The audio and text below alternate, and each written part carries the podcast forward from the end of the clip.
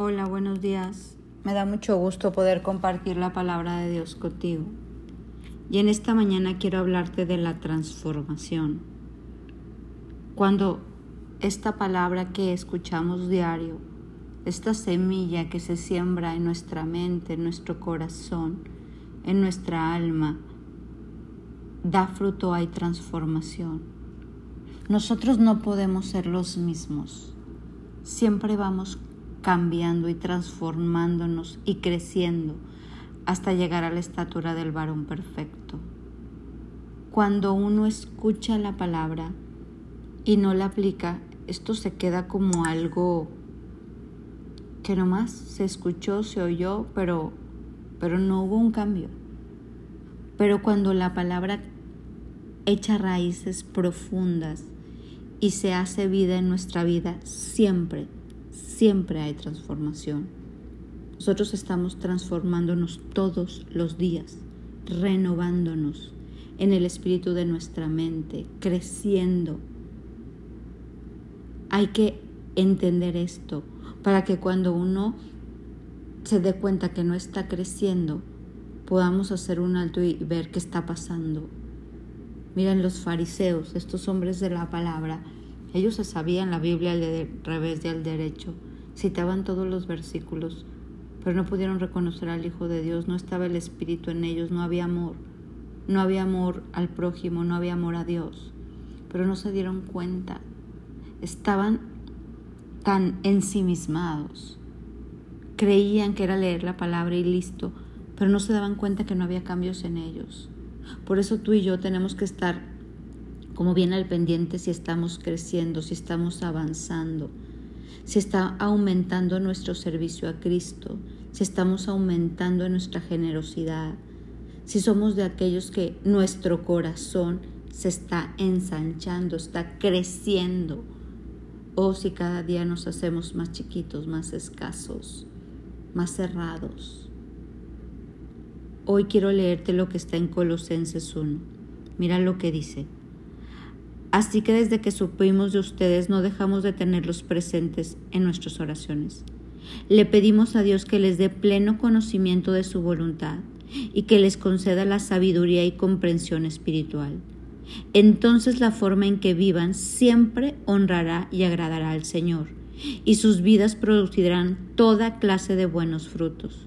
Mientras tanto, irán creciendo a medida que aprenden a conocer a Dios más y más. ¿Ves cómo hay una transformación en lo que dice?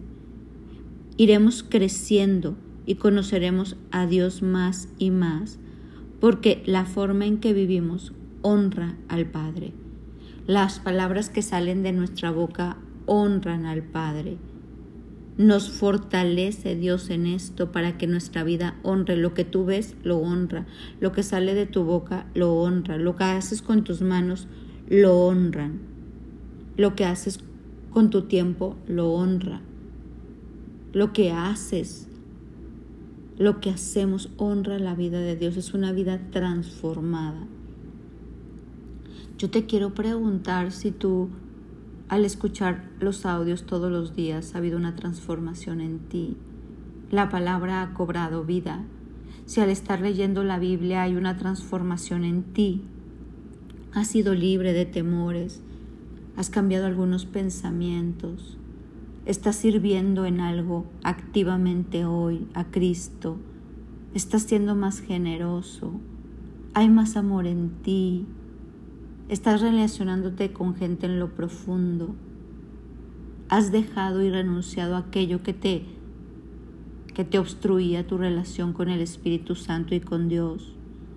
Ahí está la bendición cuando no solo somos oidores, sino hacedores de la palabra, cuando podemos vernos y voltear para atrás y decir, hoy he crecido, hoy estoy más activo, cuando voy a más y no a menos,